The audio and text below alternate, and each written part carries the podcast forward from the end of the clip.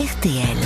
Entrée dans l'histoire. Bonjour Laurent Deutsch. Bonjour Amandine, bonjour Yves. Aujourd'hui, cher Laurent, on doit souffler les 2066 bougies de la patrie de Guignol, du saucisson chaud, des bouchons, des traboules, des soyeux. Cette patrie, cette ville, cette... Eh ben c'est la ville de Laurent Gérard, c'est Lyon. La ville qui est née très exactement le 9 octobre moins 43 avant Jésus-Christ, et je confirme, ça fait bien 2066 bougies. Là oui, il faut un gros gâteau et surtout un sacré souffle. C'est donc un 9 octobre qu'un certain Lucius Munacius Plancus, gouverneur romain de la Gaule, s'est arrêté à la confluence d'une rivière et d'un fleuve, le Rhône et la Saône, et a décidé d'y construire sa ville. Bon, il décide comme ça de créer une nouvelle ville sur un coup de tête. Ah non, non, alors, pas du tout, pas du Ah. tout. Hein. Plancus, oui, il faut bien dire le S. Hein, donc. Plancus, donc, avait reçu l'ordre formel du Sénat romain de créer en Gaule une nouvelle ville pour les citoyens romains.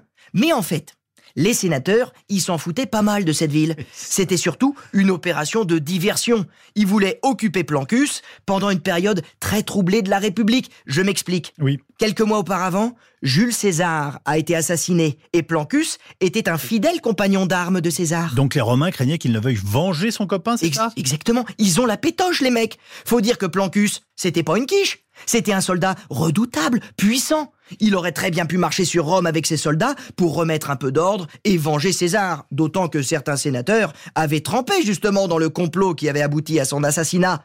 Il fallait donc absolument garder ce cher Plancus le plus loin possible de l'Italie. Alors, construire une ville l'occuperait un moment. Voilà le raisonnement. Et ça a fonctionné, il s'est concentré sur sa tâche de bâtisseur. Ah oui, non, il, il a pas traîné pour accueillir les commerçants romains et les légionnaires à la retraite. Et il a appelé sa ville Colonia Copia Felix Munacia, c'est-à-dire la colonie prospère et heureuse de Munacius. Ah bah oui. Ah, mais ça claquait pas mal hein, comme slogan publicitaire, mais ça n'impressionnait que les Romains. Pour attirer plus de monde et pour que la ville grandisse, il fallait aussi séduire les Gaulois. Du coup, on changea le nom de la ville pour la métisser de mythologie gauloise. Elle devint Lugdunum, la colline, en hommage à Lug, le plus vigoureux des dieux gaulois. Et les Gaulois sont venus habiter la future ville de Lyon. Ah ouais, ouais, ça va cartonner. À peine 30 ans plus tard, Lugdunum est même devenu la capitale des Gaules. Ah oui, bien avant Paris. Enfin, Lutèce, qui à l'époque n'était qu'une petite bourgade de plouc perdue au fin fond de la Gaule. Lyon, c'était the place to be.